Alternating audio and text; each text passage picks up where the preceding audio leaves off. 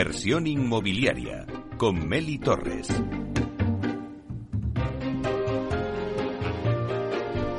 Hola, ¿qué tal? Muy buenos días y bienvenidos a Inversión Inmobiliaria. Bueno, pues hoy hablamos del sector del healthcare en el real estate. Os dejo un dato. Tenemos una población mayor de 65 años de unos 9 millones de personas. Y la tendencia apunta a que en los próximos 10 años crecerá en otros 2,5 millones. Bueno, todo esto alcanzar los 11,5 millones para el 2035. Bueno, pues con estos datos nos preguntamos, ¿estamos ante una oportunidad en España en el negocio de la salud en el mercado inmobiliario? Bueno, pues esta y otras muchas preguntas las vamos a analizar en directo de 12 a 1 aquí en Inversión Inmobiliaria. Y también lo podéis escuchar en los podcasts en vuestra página web capitalradio.es y si estás en el metaverso, por el edificio de Central Land, pues también nos puedes escuchar, porque ya estamos presentes en el, en el metaverso. Somos el primer programa inmobiliario que estamos en el mundo digital de la mano de Datacasas Protec. Así que ya comenzamos.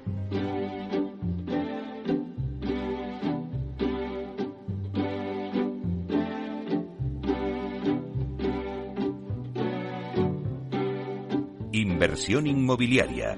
Comienza el debate. Bueno, pues esta sintonía que escuchamos nos anuncia el tiempo del debate y hoy, como os decía, hablamos del healthcare. Es el sector de la salud en el real estate. Bueno, pues en España, como os decía, hay un reto en este sector. Os daba antes este dato, ¿no? Que tenemos una población mayor de 65 años, de unos 9 millones de personas. Y la tendencia apunta a que en los próximos 10 años crecerá en otros 2,5 millones, o sea que tendremos como cerca de 12 millones, 11,5 millones en el 2035. Actualmente existen en España unas 375.000 plazas en residencias, con un déficit en este momento de 75.000 camas, lo que lleva la ratio de camas por cada 100 mayores a un 4,2% muy por debajo del 5% que recomienda la Organización Mundial de la Salud. En 10 años se estima que serán necesarias otras 125.000 camas, hasta llegar a las 575.000, lo que equivale a promover 20.000 plazas anuales de manera sostenida hasta el 2035, frente a las 20.000 plazas previstas para desarrollar en los próximos tres años. Estas son las cifras. Además, la demanda seguirá garantizada, pues amparada por la bomba demográfica de los baby boomers y la expectativa de vida que seguirá incrementándose desde los 82 años hasta los 90 años, según los últimos estudios de la OCDE. Nos preguntamos entonces, bueno, pues con estos datos, ¿estamos ante una oportunidad en España en el negocio de la salud en el mercado inmobiliario?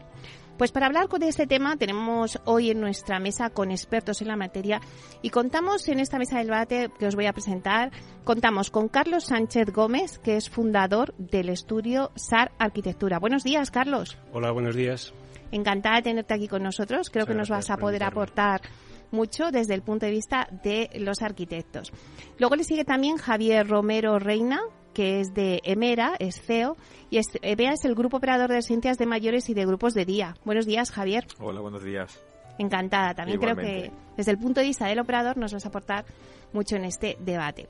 Luego tenemos con nosotros a Laura Díaz, que es directora de Healthcare en la empresa de consultoría Colliers. Buenos días, Laura. Buenos días, Meli. ¿Qué tal? Bueno, pues encantada de que estés también aquí, formando parte de esta mesa. Y luego también tenemos con nosotros a Javier Cámara, que es el director de Healthcare del Grupo LAR. Y que, bueno, pues LAR ha vuelto al segmento de, del Healthcare, ¿verdad, Javier? Buenos días. Buenos días, Meli, ¿cómo estás? Sí. Bueno, pues. hemos vuelto creo que también es interesante ¿no? que estés también en esta mesa porque, bueno, pues también nos vas a poder eh, contar de primera mano el por qué, ¿no? También habéis decidido vosotros volver y cómo veis este sector. Entonces, tenemos diferentes puntos de vista en la mesa. Yo siempre os lo digo que me gusta hacer una ronda rápida, ¿no? Para poner un poco en situación al oyente que pues dirán, bueno, nos van a hablar de salud inmobiliaria, de qué nos van a hablar esta gente. Bueno, pues vamos a ver eh, cada uno que me dé un titular de cómo veis este sector en España, cuáles son las principales necesidades que tiene este mercado, ¿vale? De forma breve. Si queréis empezamos contigo, Javier. Pues mira, em, desde mi punto de vista, desde el punto de vista inmobiliario, eh, este sector es un sector naciente, eh, a día de hoy o tradicionalmente pues es un sector que no estaba muy profesionalizado y, que se está profesionalizando cada vez más rápido. Em, por tanto, el titular, sector naciente con un futuro impresionante por delante. Muy bueno. Venga, Laura. Pues eh, yo para mí, desde nuestro punto de vista, sobre todo eh, atractivo y retos del sector de moda del inmobiliario. Yo creo es efectivamente, como dice Javier, un sector incipiente eh, con un largo recorrido y que, y que casi acaba de, empezar. O sea que tiene mucho recorrido. Mucho. Javier Romera. bueno, coincido, coincido con, con, Laura y con Javier. Un sector ahora mismo eh, si lo, si lo, lo, analizamos desde el punto de vista del inmobiliario, después del de gestión posiblemente tengamos que entrar o entrar en un poquito más de detalle, creo que con un atractivo tremendo, con un potencial de crecimiento muy importante y, bueno, saldrá supongo durante el debate, pero eso es lo que hace que muchas compañías, muchos inversores de real estate hayan puesto su ojo en un sector que permanecía un poco invisible en los últimos años y que ahora bueno, pues, ha salido a la luz. Carlos. Bueno, eh, yo voy a hablar desde el punto de vista de la arquitectura. Eh, como arquitecto, eh, para nosotros en este momento en concreto es un, es un momento de incertidumbre, de incertidumbre normativa por muchos cambios y una situación un poco compleja que existe, que seguro que va a salir en la mesa y vamos a hablar de esto, pero a la vez es un, es un momento de todas las posibilidades porque estamos en el centro del debate. O sea, el modelo arquitectónico, por una vez en un sector, eh, está en el centro. ¿eh? Y se está hablando a todos los niveles de esto, cosa que antes no, no sucedía. Claro, lo decían también antes eh, eh, Javier, ¿no? Pues los inversores han puesto el foco en este sector, pero claro, si nos vamos un poco atrás, pues quizá el COVID eh, es el que ha servido, ¿no? Para que haya habido un cambio de paradigma a nivel operativo, también pues con unos cambios significativos, pues también en la sociedad, en los ritmos de vida, a nivel demográfico. Vamos a analizar un todo esto, si os parece. Primero vamos a hablar de la demanda de este segmento, ¿no? O sea, ¿quién está demandando ahora mismo pues este segmento? Y luego también de la oferta que hay ahora mismo en el mercado, ¿no? Javier, Javier Cámara. Pues, a ver, la demanda evidentemente son, son los mayores, ¿no? Em, eh, como tú bien decías antes, por los fundamentales que tiene este país, eh, el, envejecimiento de la población y el, y, y el aumento de la esperanza de vida, va a hacer que la demanda siga siendo muy, muy fuerte durante los próximos años. De hecho, va a crecer en los próximos años. Y por tanto, como vamos a tener más mayores, vamos a tener más personas que van a necesitar dependencia o van a, tener más, van a ser dependientes y van a necesitar ese tipo de, cuidados que se dan dentro de las residencias de mayores. ¿no? Eh, desde el punto de vista del sector, de, cuál es el, stock actual que hay ¿no? en, en, en, en España, ¿no? Eh, en residencias de mayores, pues es un, es un stock que se, que se gestionaba con otro modelo operativo. Y ahora Javier nos, nos ayudará con, con esto, ¿no? Era un modelo operativo en el que tú tenías a los mayores en habitaciones, en las plantas, y luego tenías todo centralizado, en, en básicamente en planta baja, todo, centralizado, todos los servicios que les dabas a ellos, ¿no? Y casi les movías por la mañana a la zona central, y bueno, a la zona en planta baja, y luego ya al, final del día le volvían a sus habitaciones, ¿no? Estaban como muy centralizados, muy, muy, muy sectorizados en un único sector. Y esto está evolucionando muy rápido. Eh, eh, basándonos en otras, en otras eh, ideas de gestión, la atención central a la persona, está, está metiendo un cambio muy rápido en, el nivel operativo y ese cambio en el nivel operativo a su vez está implicando un cambio en, en, la estructura arquitectónica de los, de los edificios. y, bueno, pues, oye, voy a parar de hablar porque si no, no habláis vosotros. Venga, Laura. Yo, sobre todo, decir que, que mm, si ha habido un sector eh, que ha sufrido un cambio importante a raíz de la pandemia, ha sido este sector. Eh, el COVID-19 ha hecho al final eh, que todo, todo el mundo, todos los players que, que están em, en el sector salud se replanteasen eh, la forma de ver las cosas, ya no solo a nivel inversor, por supuesto, a nivel operativo, sin duda, y a nivel también eh, estructura de los proyectos inmobiliarios. Eh, ahí seguramente, Carlos, os podrás decir mucho más, y sobre todo y ante todo la normativa ¿no? que ha surgido a raíz de, de toda esta parte de la pandemia. Eh, nos ha afectado, yo creo, eh, hasta cierto punto de manera negativa en algunos casos, eh, pero creo que ha salido reforzado, sin duda, este sector. Javier Mera. Bueno, el COVID el COVID a cualquier operador del sector cuando nos cita la, cuando oímos la palabra COVID de verdad se nos pone los pelos de punta. primero porque bueno fue, fue, una desgracia que vivimos todos pero eh, y, aprovecho porque cada vez que tengo la oportunidad me ponen un micro y tengo que y puedo dirigirme a, un grupo más o menos numeroso de gente eh, siempre intento arrancar reivindicando la buena labor que hicimos durante el periodo de COVID y lo justamente que se nos trató en el mundo de las residencias.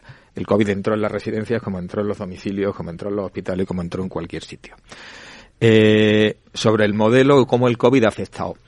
Bueno, aquí eh, hay, hay, una modificación normativa que yo no sé si responde tanto al COVID o no, yo tengo mis dudas, que es lo que Javier ha citado de las unidades de convivencia.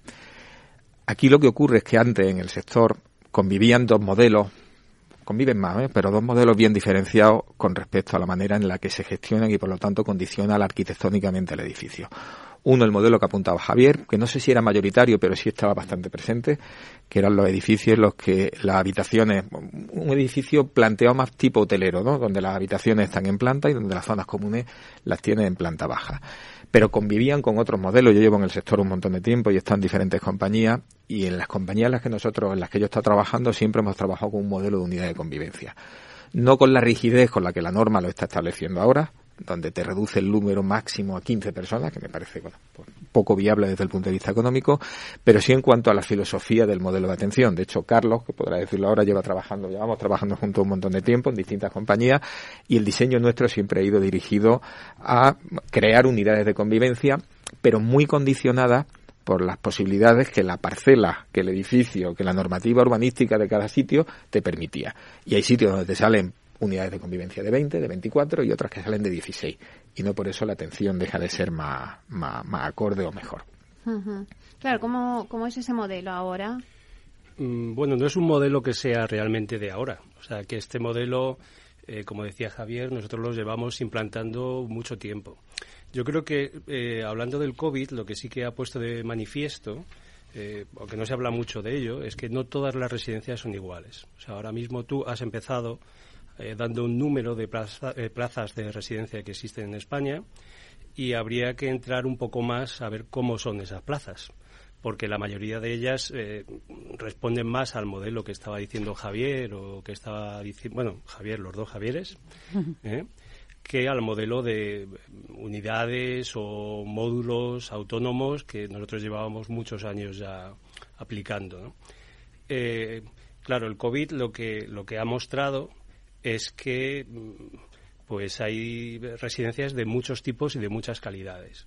Una cosa que yo no entiendo es cómo sí que se clasifica por estrellas los hoteles o por tenedores los restaurantes o estrellas y nos encontramos con que cuando hablas de plazas de residencias como que todo es igual y todo vale y no es así. Hay muchísima disparidad en la calidad de las residencias que hay en España. Eh, claro, el COVID lo que ha mostrado es que las residencias que se organizaban eh, con unidades de convivencia o con algo similar, eh, o sea, con módulos más o menos autónomos que contaban con salas de estar y con comedores, pues permitían un aislamiento en grupo eh, mucho más fácil que las que no lo tenían y que tenían todas las, las zonas comunes con ese modelo más hotelero ubicadas en la planta baja normalmente. claro, en ese modelo era imposible.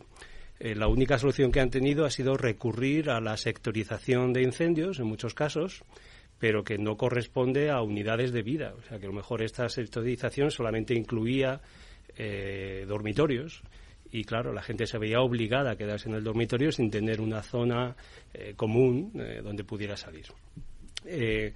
no es un modelo digamos, el de las unidades que ya que, va a surgir después de la pandemia, como decía Javier, sino que esto ya existía. ¿eh? Eh, bueno, es verdad que se ha visto que ese modelo funciona mejor en una situación de, virus como la que hemos tenido.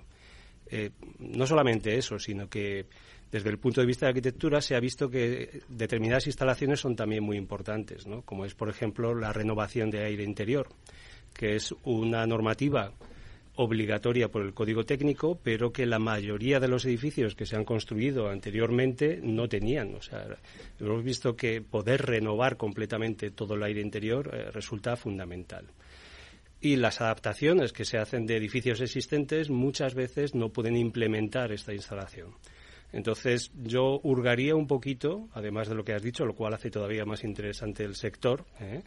además de números, o sea, ver dentro de lo que existe eh, que realmente tiene que renovarse.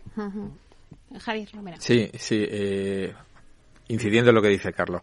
El dato del número que has dado antes, eh, a mí me gustaría matizártelo porque creo que es importante. Eh, efectivamente, hay un ratio estándar. Hay quien dice que nunca lo publicó la Organización Mundial de la Salud, ¿eh? pero bueno, esto es como se ha, se ha quedado ya como un mantra y todo el mundo lo utilizamos. Y efectivamente España está a 0,8 décimas, que pueden ser las 100.000 camas aproximadamente. Pero claro, hay varias, varios elementos a tener en cuenta para ver cuál es la magnitud o la capacidad de crecimiento que tiene este sector. Uno, el que apunta Carlos. Efectivamente, hay muchísimas residencias que hoy están en funcionamiento sin esa diferenciación entre hoteles, como apuntaba Carlos. Es decir, aquí somos residencia tanto Hostal Paca como, como el Four Seasons. ¿eh? Y todos somos camas de residencia, no hay diferenciación.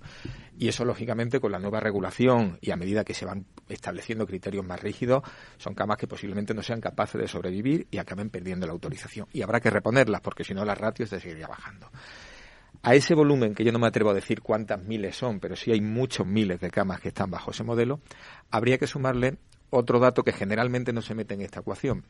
Cuando hablamos de que hay un 4,2%, hacemos la, la recta directamente, decimos, oye, pues sí, la población española son de tantos millones, me falta ese 0,8, ese 0,8 representa tal. Claro, eso sería siempre y cuando en todos los municipios de España el ratio fuera del 4,2.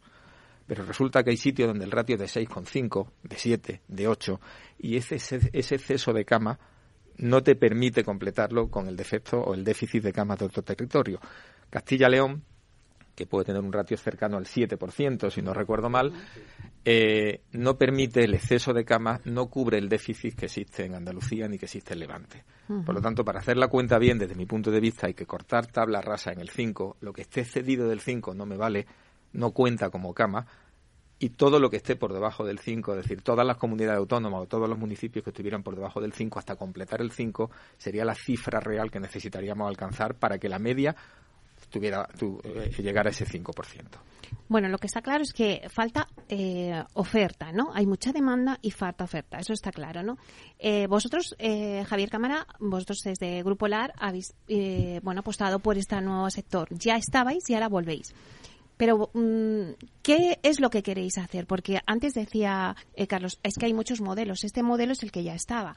Pero claro, ahí ya surge el co-living, que ya, o sea, no sé, surge el co-living, senior housing, o sea, eh, ¿qué es lo que vosotros queréis hacer? Co-living es para jóvenes, pero siempre al final es eh, nuevas fórmulas que hay ahora mismo en el mercado que dan otros modelos diferentes al que nos contaba Carlos, ¿no? Sí, a ver. Eh, efectivamente, nosotros desde el Grupo Alar ya en el 2003 entramos junto a Vallesol, Mm. hicimos una alianza y desarrollamos, me parece fueron 14 residencias con ellos. Eh, eso pues te- llegó su momento, eh, desinvertimos y, y- y dejamos el sector, ¿no? Ahora, eh, como bien habéis dicho, la, la oferta es, es claramente mm, corta, claramente corta y probablemente muy obsoleta. y, y nosotros lo que, lo que, lo que entendemos es que hay un, un marco, un nuevo marco de, juego donde, donde para desarrollar nuevas residencias adaptadas a los estándares que se requieren ahora mismo, eh, tenemos muchísimo, tiene mucho sentido eh, el, el pro- el pro- proveer de este nuevo stock a, a la, a- a la- demanda que hay, que cada vez es creciente. ¿no? Em, hay otros tipos de- de- de- de conceptos, no solo las residencias, que sería el co-housing, el, el co-living, el active seniors, que llamamos nosotros, que tiene infinidad de, de variantes. El urbano, la costa, pero quizás es todavía un modelo muy, o sea, son unos conceptos todavía muy poquito probados. Eh, requieren más, requieren más tiempo, más tiempo de maduración. Eso sí que son sectores incipientes. Este es un sector que, aunque sea incipiente en el momento, desde el punto de vista de la inversión, es un sector ampliamente probado. Eh, vu- vuelvo hacia atrás y a lo mejor me saco de la pregunta, pero vuelvo hacia atrás porque quiero remarcar lo que dijo antes Javier. Eh, la residencia, o sea, el COVID no ha sido el por qué cambian las cosas. Las cosas ya estaban cambiando antes. El modelo ya estaba cambiando antes, como bien decía eh, también, también Carlos, ¿no? Eh, lo que pasa es que el COVID ha sido un catalizador. Lo que hubiese pasado en los próximos 10 años, o probablemente 15 años, sin que nadie le hubiese dado mucha importancia y desde luego nadie hubiese regulado nada, está pasando ahora, o ha pasado, y va a pasar en los próximos dos años. Eh, se está haciendo ya. ya. Ya todo el mundo ha cambiado para el, el modelo. ¿Eh? Y el que no lo haya cambiado se, se está quedando fuera. ¿eh? las residencias hicieron un trabajo eh, heroico durante el COVID. Los, operadores de residencias hicieron un trabajo heroico. No, no, no solo un buen trabajo, sino un trabajo heroico. Eh, y, tanto fue así que desde el punto de vista de la inversión, eh, oficinas, hoteles, alquiler residencial, evidentemente todos, todos sufrieron, pero desde el punto de vista de, los propietarios de residencias, ese sector ha sido el único resiliente que ha podido pagar la renta en ese momento. Ojo, eso es muy importante. El trabajo que hicieron fue brutal, brutal. y luego, pues, y el COVID, como te decía, es un catalizador que, que, además de cambiar el modelo de, de, negocio, ha hecho que la profesionalización del sector sea infinitamente más, más profunda te voy a tener que cortar. Entonces, si quieres avanzar, Laura. No, simplemente un apunte eh, al hilo de lo que está diciendo Javier y, un poco de lo que habéis aportado los demás. Yo creo que sí que es importante decir que em, ahora mismo eh, lo, que se ofrece en el mercado eso, no está a la altura ni de eh, la parte de eficiencia que se quiere lograr en los nuevos proyectos, no está a la altura eh, de, toda esta parte que decimos de sectorización, de unidades de dependencia, etcétera. Entonces, desde, vista, desde el punto de vista del inversor, creo que es fundamental eh, que se centren en nuevos desarrollos. Nos quedamos ahí y ahora, nada, cogemos aire y ahora nos lo cuentas. Venga.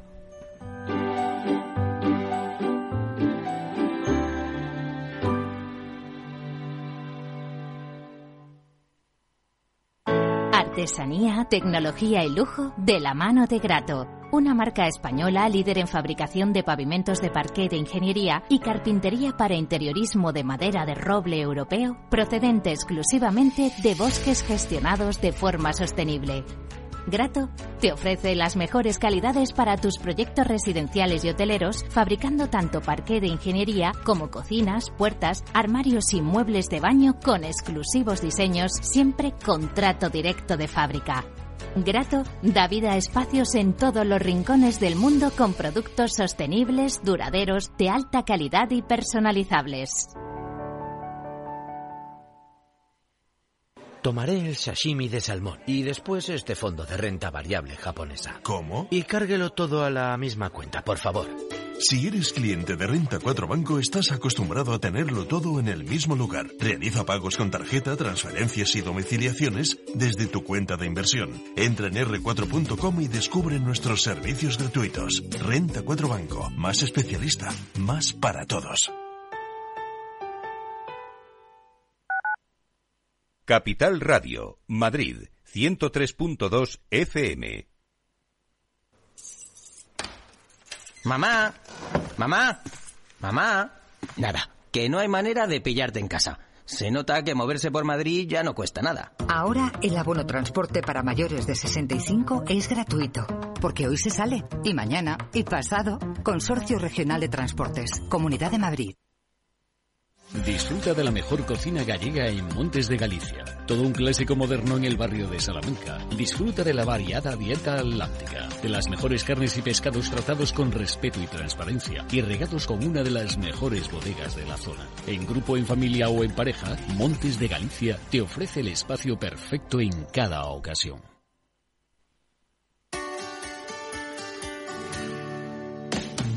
Aquí, en Capital Radio, está el programa más divertido y de mayor influencia en el mundo del capital humano. Todos los viernes a la una de la tarde, únete a Humanos en la Oficina, presentado y dirigido por el speaker internacional Miguel Ángel Pérez Laguna.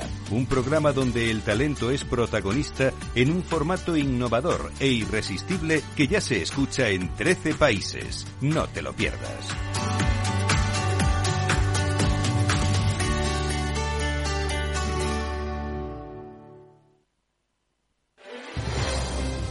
Si quieres entender mejor todo lo que rodea a nuestro sector alimentario, tienes una cita en La Trilla.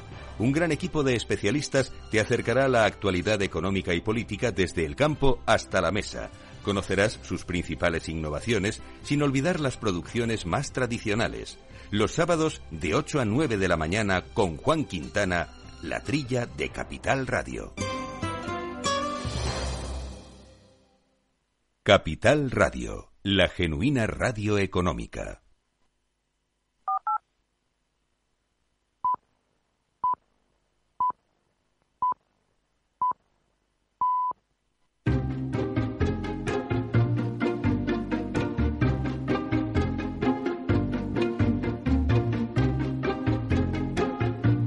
Inversión inmobiliaria con Meli Torres.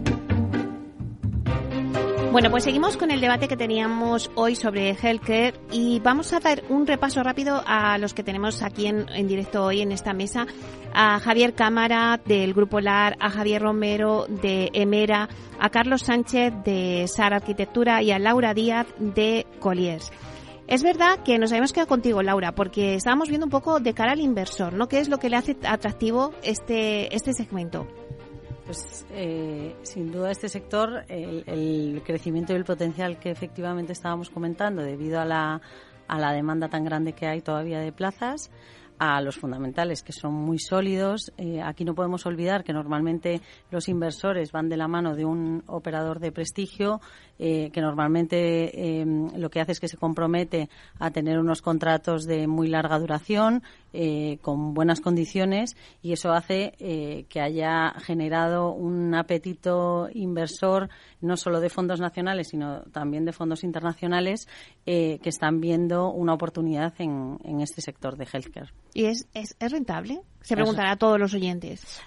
Es rentable y ha sido rentable hasta ahora. Es verdad que ahora mismo estamos en un momento un poco más complicado debido al entorno macroeconómico que estamos viviendo. Eh, desde el punto de vista operador, eh, los operadores están sufriendo bastante debido al incremento de, de costes de energía provocados por la guerra.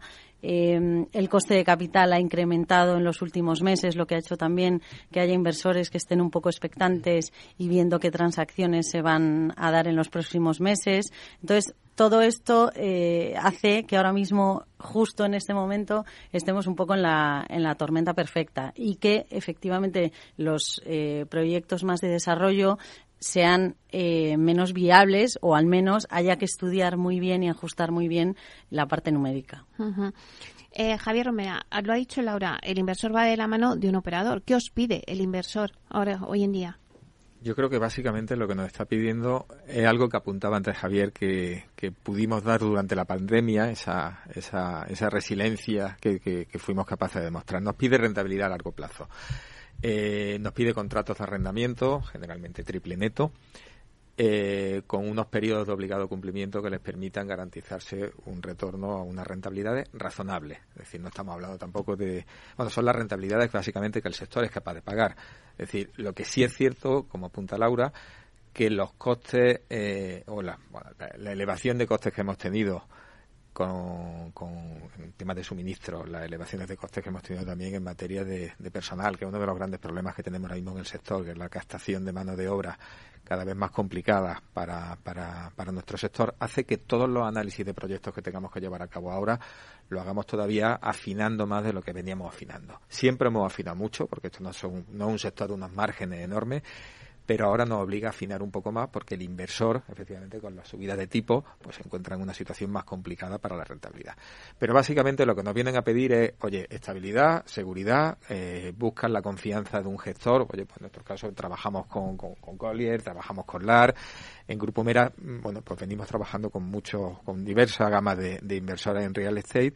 Oye, apoyándonos en que somos una compañía que en España llevamos menos tiempo, llevamos solamente cinco años, pero que en Francia llevábamos más de 30 años funcionando y que le podemos dar esa garantía de que la explotación del negocio va a permitir pagar la rentabilidad, pagar el alquiler, que es básicamente lo que está buscando el inmobiliario.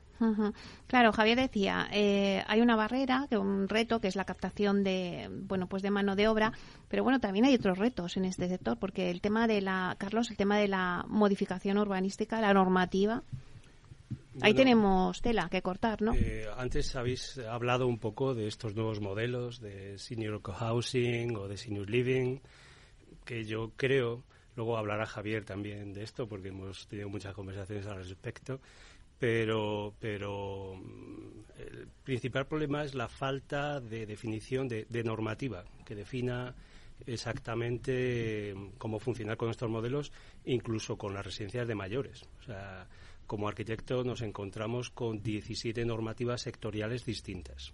O sea, a tener que cumplir el código técnico a nivel de incendios como si fuera un hospital, ¿eh? o sea, las prevenciones y las medidas que tomamos en cuanto a dimensiones y instalaciones es la, son las mismas que las de un hospital, nos encontramos con la complejidad de que cada eh, comunidad tiene su normativa propia. ¿eh? Hay normativas que están más actualizadas, hay normativas que desde hace años ya pedían estas, eh, eh, imponían estas unidades de convivencia y otras, como por ejemplo Madrid, que seguía con un modelo muy anterior. Madrid permitían, por poner un ejemplo, que cada seis habitaciones compartieran un aseo. A nadie se le ocurre hacer eso a nadie de las empresas estas que hacen productos de calidad de las que estaba hablando, eh, como por supuesto Emera, que ya eh, por propia decisión estaba trabajando en este modelo de unidades de convivencia. Pero a día de hoy, si alguien quisiera hacer una residencia en Madrid eh, de seis habitaciones compartiendo un baño, lo podría hacer. Quiero decir que, mm, yo creo que habría que pensar cómo ir a una normativa más general, más homogénea, es más abierta, mucho menos rígida. Ya comentaré luego lo que me parece un poco lo que quieren hacer en cuanto, en cuanto a la unificación de normativas de acreditación. Y, y, sobre todo eso en residencias, pero en el caso de senior living el problema es que no existe esa normativa, con lo cual tienes que asimilar un senior living a una residencia de mayores de válido cuando es un recurso completamente diferente. Entonces yo creo que en el sector de mayores hay que darse cuenta de que hay muchos sectores distintos, a edades distintas, a niveles de dependencia distinta, como puede ser eh, la, ayuda a domicilio, puede ser el senior living, el senior cohousing y las residencias de mayores también. ¿eh? Pero estamos ignorando toda una parte del sector que en Europa sí existe, que es necesario que aquí se hace planteamientos como para gente millonaria que va a pagar unos dineros que no sé si eso ocurrirá y en Francia pues ocurre como un otro recurso posible para gente más válida. ¿eh? Laura. Ahí solamente también apuntar que desde el, desde el punto de vista de nuevos modelos nosotros sí que sí que estamos viendo que efectivamente no eh, desde desde y basándose sobre todo en otros países como decíamos pues Francia ya tiene modelos muy consolidados UK también o sea, ahí lo que, lo que mm, sí que tenemos que ver, y todavía, como decíamos, hay mucho por desarrollar, es que desde los 65 años en adelante eh, podemos todavía crear diferentes modelos, como puede ser el senior living, que se dividirá en, en, función de la asistencia y del componente asistencial u hotelero eh, que tenga ese modelo, pues puede ser eso, o más urbano, para gente más joven que busque eh, actividades, pertenencia, etcétera, o nosotros también vemos un modelo de transición eh, que estamos viendo en el que lo que se haga es que se deriven plazas de hospital a un concepto de apartamentos. En, en, este sentido, lo que nosotros estamos viendo desde Colliers es que eso también se va a desarrollar en los próximos años porque lo que supone una noche, el coste de una noche en un hospital, eh, puede ser mucho menor en un modelo de este tipo de apartamentos, donde sí que tengas eh, ayuda y puedas recuperarte, por ejemplo, de una operación de cadera. Ah. Y eh, esto hace que todavía haya mucho, mucho modelo por desarrollar. Por otro lado, sí que es verdad que en la parte de senior living creo que todavía por nuestra cultura, eh, etcétera, no estamos tan preparados como, como en otros países. Javier, Javier Cámara, eh, comentaba antes Carlos, ¿no? Eh, un poco que pues que la normativa tendría que cambiar, ¿no? ¿Se prevé que cambien y también qué les pedéis a las administraciones públicas? Pues mira, es verdad que la normativa está cambiando y que cada comunidad autónoma en mayor o menor medida está mirando la normativa para cambiarla, adaptarla a las nuevas necesidades, ¿no? ¿Qué les pedimos a las, a las administraciones? Pues mira, las administraciones es una cosa muy sencilla. Estabilidad y seguridad. Y que a la hora de desarrollar esas normativas, que incluyan a todos los actores del sector. A los profesionales de, de las compañías operativas, a los inversores, a los arquitectos especializados, a los especialistas del sector. Y que, si puede ser, que no se convierta esto en un arma política que se lo vayan lanzando de unos partidos a otros, porque si no ocurre que, como, como decía Carlos en Madrid, te encuentras con que hay con que hay un acuerdo del Consejo Territorial que va muy allá, es muy, muy, muy restrictivo en cuanto al modelo que quiere implantar, que se ha aprobado por una exigua minoría de comunidades que representan solo el 30% de las plazas eh, de residencias en España y que tiene una muy difícil implantación luego a nivel real sobre, sobre el terreno. ¿Pensáis igual? Sí. Sí, sí, sí. Javier sí, eh, Lo decía también Carlos. 17 normativas diferentes, eh, no solo desde el punto de vista de requisitos materiales arquitectónicos, eh, sino también desde el punto de vista de los requisitos funcionales, número de personal, ratio, protocolos de actuación, que es tan dispar que llega al punto de que aquí, en función de la comunidad autónoma en la que vivas, eh, la administración va a pagar la parte que concierta la administración eh, va a pagarte casi en algunas comunidades autónomas más del doble de lo que se paga en otras. Aquí convivimos con comunidades autónomas donde la plaza concertada, que es una forma de contratación que tenemos con la administración, eh, la pagan por, muy poco por encima de los 50 euros y hay otras comunidades autónomas que las pagan por encima de los 90. Es decir, con diferencias de este tipo podéis hacer una idea de cuáles son las diferentes normativas que están regulando.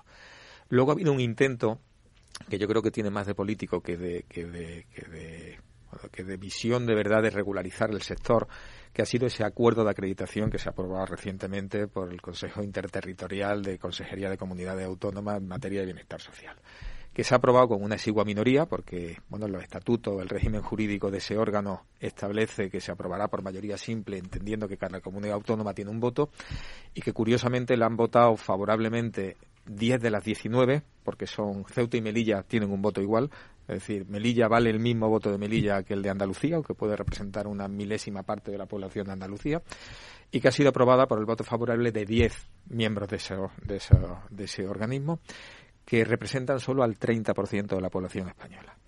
En ese decreto se establecen unos requisitos mínimos que deben ser implementados en los próximos años en toda la normativa de desarrollo de las comunidades autónomas, con una inseguridad, una inseguridad jurídica tremenda, porque hay quien interpreta, como ha hecho Madrid, por ejemplo, que la normativa publicada por el acuerdo no es normativa, realmente no tiene rango de ley. El acuerdo aprobado solo obliga a aquellas administraciones autonómicas que votaron a favor y como ellos votaron en contra no se sienten obligados. Y ese es el escenario en el que estamos. Hay una regulación que dice que no se pueden construir residencias de más de 120 camas. El por qué no, me lo, no, me, no soy capaz de contestártelo, no tengo ni idea. No sé por qué pusieron el tope en 120 y no lo pusieron en 135. Esa misma normativa habla de las, de las unidades de convivencia de las que hemos hecho referencia antes, pero establecen el límite en 15. El por qué tampoco soy capaz de, de contestártelo, no tengo ni idea, no sé qué criterio han utilizado. Lo que sí sé que la combinación de ambos criterios hace todavía más irracional el que te ponga un límite de 120 camas. Eh, porque una vez que tú estableces unidades de convivencia por cada uno de los edificios, poco te da, o qué más te da, tener siete unidades de convivencia, como tener 14, como tener 63, si cada unidad de convivencia funciona como un entorno, como una especie de hogar en sí mismo. Pero bueno, eso te genera una incertidumbre que para el inversor del real estate es evidente y para el operador también. Es decir, aquí las economías de escala se consiguen a partir de un número mínimo de camas y si nos encontramos con ese tipo de limitaciones, pues hace que mucho, muchas de las inversiones previstas mismo se hayan quedado paradas. Carlos, ¿qué estás asintiendo con la cabeza? Mm, bueno, es que hubiera dicho casi... Hablamos mucho y entonces pues ha dicho cosas que hubiera dicho yo también, ¿no? Eh, bueno, eh, un poco en la línea de lo que está diciendo, de por qué, por qué las unidades de convivencia y por qué de 15 y no de 16 como en Castilla y León antes o de 25 como la normativa del País Vasco o mm, no sabemos muy bien de dónde sale ese número. La filosofía del origen de las unidades de convivencia es evitar ese entorno masificado que generaban las residencias del modelo anterior que estábamos diciendo, del modelo anterior que se sigue construyendo en ocasiones a día de hoy y llevar a los residentes a un entorno más pequeño, a una escala menor, más similar a la de una vivienda. Se supone que si tú compartes eh, cierto número de dormitorios en una habitación grande, eh, donde puedes eh, de forma autónoma hacer tu vida y además compartes otros usos, como es el salón, una cocinita, el comedor, pues al final tu modo de vida es más parecido a lo que tenías antes de salir de tu casa.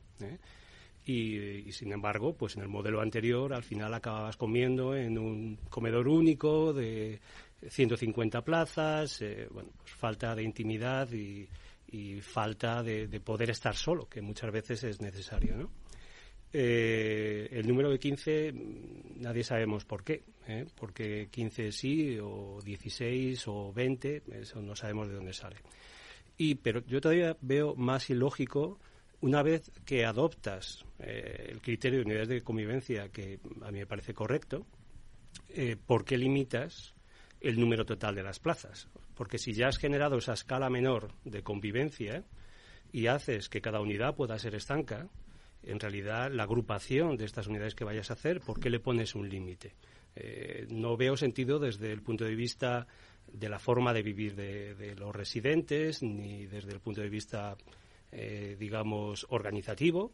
Eh, más bien parece como limitar las posibilidades, digamos, de, gestión o, o, económicas que puedan salir de, de estas residencias. Entonces, esos dos puntos, además, implican muchas más cosas. No quiero enrollarme demasiado, pero el hecho de hacer normativas tan rígidas ya te están haciendo arquitectura y están eliminando muchas posibilidades de, reutilización, yo es lo peor que veo, eh, la reutilización urbana de edificios eh, para su cambio de uso.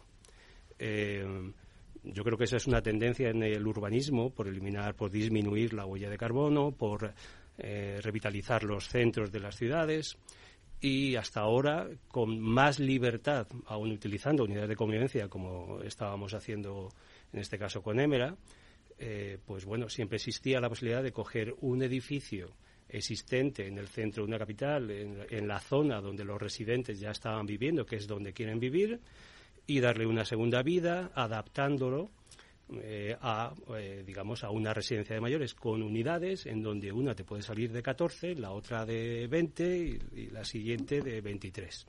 En este momento eso es imposible, con lo cual las posibilidades de reutilizar edificios eh, disminuyen drásticamente. Vamos a ver un poco mm, los proyectos que ya están, ¿vale?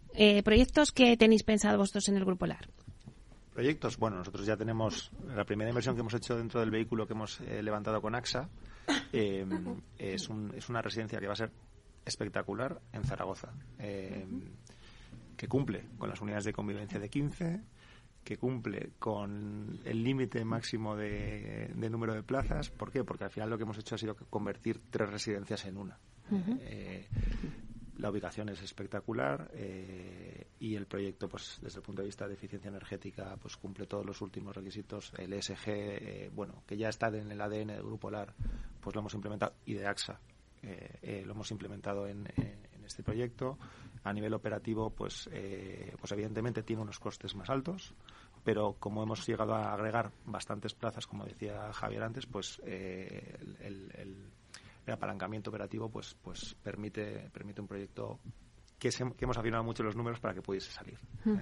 Laura, ¿en qué proyectos también estáis metidos vosotros? Pues mira, nosotros estamos metidos en todo tipo de proyectos, pero eh, precisamente por lo que hablábamos del contexto y de la dificultad de, la viabilidad muchas veces de, los modelos, es verdad que estamos eh, ideando nuevas fórmulas eh, que nosotros creemos imaginativas para intentar eh, que cuadren mejor los números. Pues, por ejemplo, estamos trabajando en varios derechos de superficie de suelo, de modo que al final, eh, a nivel financiero, lo que haces es eh, que no tienes un coste tan elevado de suelo y que lo vas difiriendo.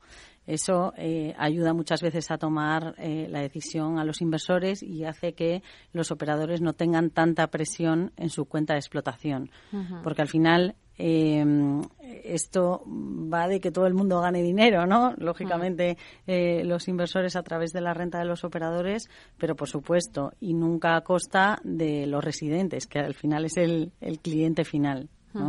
Entonces, eh, por ese lado estamos trabajando sin duda y luego en, en, operaciones corporativas de compra de pequeños grupos, que es verdad y eso es algo que se ha, ha ido pasando a lo largo de los años. Este sector se ha concentrado mucho eh, los principales operadores son los que han ido adquiriendo pequeños grupos, muchas veces por todos estos motivos que al final estamos comentando, ¿no? Eh, pequeños grupos de a lo mejor dos residencias, tres residencias o incluso una, eh, al final no han podido adaptarse a todos estos requerimientos que, está, que están pidiendo las administraciones públicas. Por supuesto, el COVID también ha afectado a muchos de ellos que han decidido eh, no continuar, pues porque al final a lo mejor el el relevo generacional tampoco está dispuesto a continuar, ¿no? Han visto que es eh, la operativa es complicada y a veces eh, no tan gratificante como debería ser eh, y, eso ha provocado que muchos propietarios decidan vender.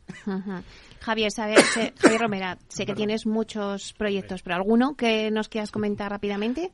Mm, bueno, te puedo contar eh, casi todo Greenfield. Y si te diré, un poco por, por las razones que se han expuesto antes, hemos estado muy activos nosotros en cuanto a nuevas aperturas de, centros eh, que hemos construido centros en los que participamos además desde el diseño, porque eso entendemos que es una parte esencial. Nosotros siempre en el crecimiento nos apoyamos en inversores inmobiliarios, como comentaba antes, pero siempre participando muy directamente en el diseño del edificio, porque finalmente somos los gestores y tenemos que definir cómo queremos que el edificio funcione.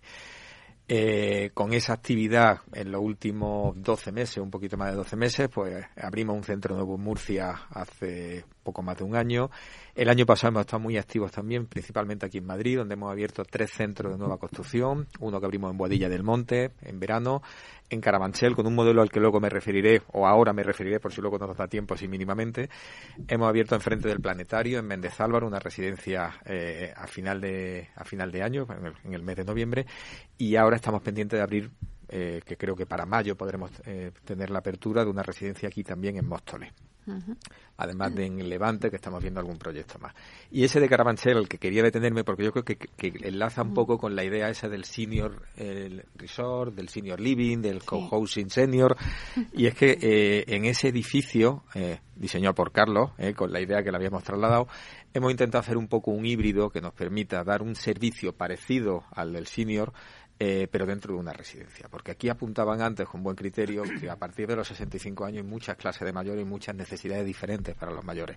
Se, tiende a meter en el saco por ese indicador de la OMS que hemos comentado antes, pero lo cierto es que yo no tengo ningún usuario de 66 años. Excepcionalmente puedo tener un usuario de 66 años. En la residencia la edad media son 84, 85 años y personas con un alto nivel de dependencia tanto cognitiva como física.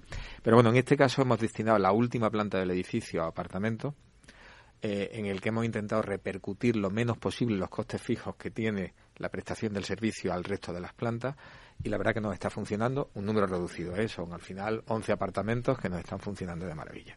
Carlos, sé que tienes muchos proyectos, pero si tuvieras que coger alguno. Eh, tendría que coger los que los que estamos haciendo para los que estamos en esta mesa, ¿no? son los primeros con Javier, con Laura y bueno, con Javier Cámara, con Laura y con Javier Romero. Entonces, eh, eh, con Javier estamos estudiando, Javier Cámara, estamos estudiando varias cosas en este momento que espero que salgan. Con Laura, pues eh, estamos también planteando estos nuevos modelos. Y, y, con Javier Romero, pues llevamos mucho tiempo trabajando y estudiando cosas y tenemos residencias en marcha en este momento en en Palma de Mallorca, en Castellón, y en, Lérida, ¿eh? que están ya empezadas. Bueno, Castellón vamos a empezar, esperemos que pronto. Eh, en cuanto a residencias, eh, luego, como decía, pues, pues también estamos estudiando cosas de senior living. En senior living estamos haciendo el primer proyecto que va a hacer un operador francés en España, que es Domitis, que es una referencia en el sector europeo y tenemos la suerte de estar trabajando y aprendiendo con ellos en este su primer proyecto. Y después también eh, estamos con varios proyectos de salud mental. Varios, operadores que esto ya daría para otra esto es otro debate. Efectivamente no los nuevos los nuevos eh, activos porque no hablamos nos estamos olvidando un poco de hospitales también.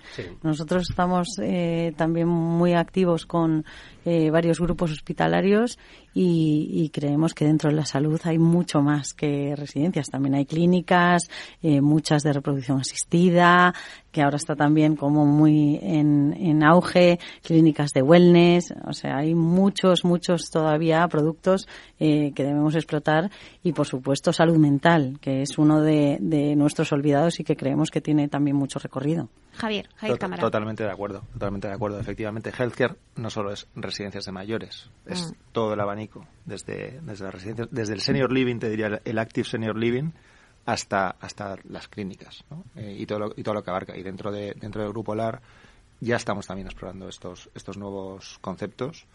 Estamos definiendo muchas veces los conceptos porque, porque tenemos que definirlos antes de poder presentarlos a, a los inversores finales. Y, y sin duda alguna, eh, residencias de mayores es una parte muy testada, pero hay mucho, mucho, mucho campo de juego todavía por abrir. Bueno, hoy nos hemos centrado en residencia de mayores, pero veo que tenemos aquí eh, charla para rato, ¿eh? Con cada uno de, los sectores. bueno, pues muchísimas gracias eh, a Javier Cámara, director de Healthcare de Grupo LAR. Muchísimas gracias por estar aquí, Javier, contarnos también los proyectos y, cómo veis este mercado. También gracias a Laura Díaz, directora de Healthcare en la empresa de la consultoría Colliers. Muchísimas gracias. Gracias, Laura. Gracias. Javier Romero de Emera, eh, Grupo Operador de Residencias de Mayores y Grupos de Día. Muchas gracias por estar aquí. Gracias. Y Carlos Sánchez, fundador del estudio SARP Arquitectura. Muchísimas gracias, Carlos. Gracias a vosotros. Por, poner la nota del diseño y de la estructura, ¿no? Los primeros pilares. bueno, muchísimas gracias a todos. Y también muchísimas gracias a todos los que nos escuchan a través de Capital Radio. Gracias por estar ahí, al otro lado de las ondas. Gracias también de parte del equipo que hace posible este espacio, de Miki Garay en la realización técnica y de quien les habla, Meli Torres. Eh, no os perdáis ahora el espacio que tenemos con nosotros en confianza con Miquel Echavarren, CEO y presidente de Colliers España. Nos vemos en YouTube, que hoy hablamos además de por qué deberían bajar los costes de los materiales de la construcción en viviendas. Así que no os lo perdáis, que paséis un buen fin de semana y ser felices.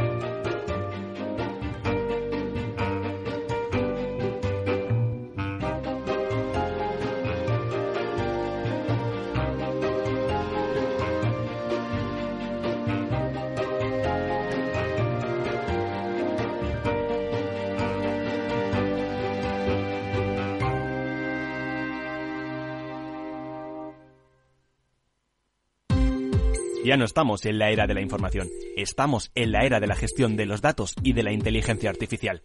El tratamiento inteligente de estos datos proporciona un valor enorme a las empresas en sus procesos de negocio. En Piper Lab ayudamos a nuestros clientes a tomar decisiones de negocio basadas en datos. Escúchanos todos los lunes en el espacio de Big Data de Capital, la Bolsa y la Vida. Capital Radio, Madrid, 103.2 FM. Gráficas Naciones. Más de 50 años de experiencia en el sector de las artes gráficas. Apostamos por la última tecnología tanto en impresión offset como en digital y gran formato. Realizamos todo tipo de impresión. Tarjetas de visita, folletos, libros, vinilos, decoración y montaje de stands. Más información en el 91 629 2145 o en gráficasnaciones.es. Disfruta de la mejor cocina gallega en Montes de Galicia. Todo un clásico moderno en el barrio de Salamanca. Disfruta de la variada dieta atlántica, de las mejores carnes y pescados tratados con respeto y transparencia y regados con una de las mejores bodegas de la zona. En grupo, en familia o en pareja, Montes de Galicia te ofrece el espacio perfecto en cada ocasión. Todos los lunes de 11 a 12 de la mañana en Capital Radio tienes una cita con Rock and Talent un programa diferente que combina el talento con las canciones de rock más inspiradoras. De la mano de Paloma Orozco conocerás gente emprendedora, las startups más novedosas y las ideas más originales del mundo de la gestión. Rock and Talent. Los lunes nunca fueron tan sorprendentes.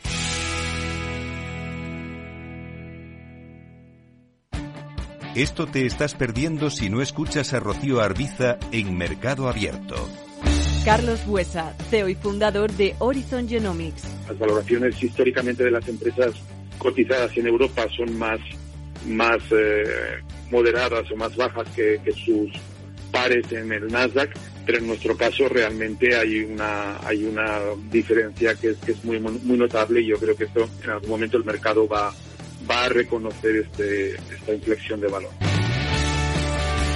Mercado Abierto con Rocío Ardiza.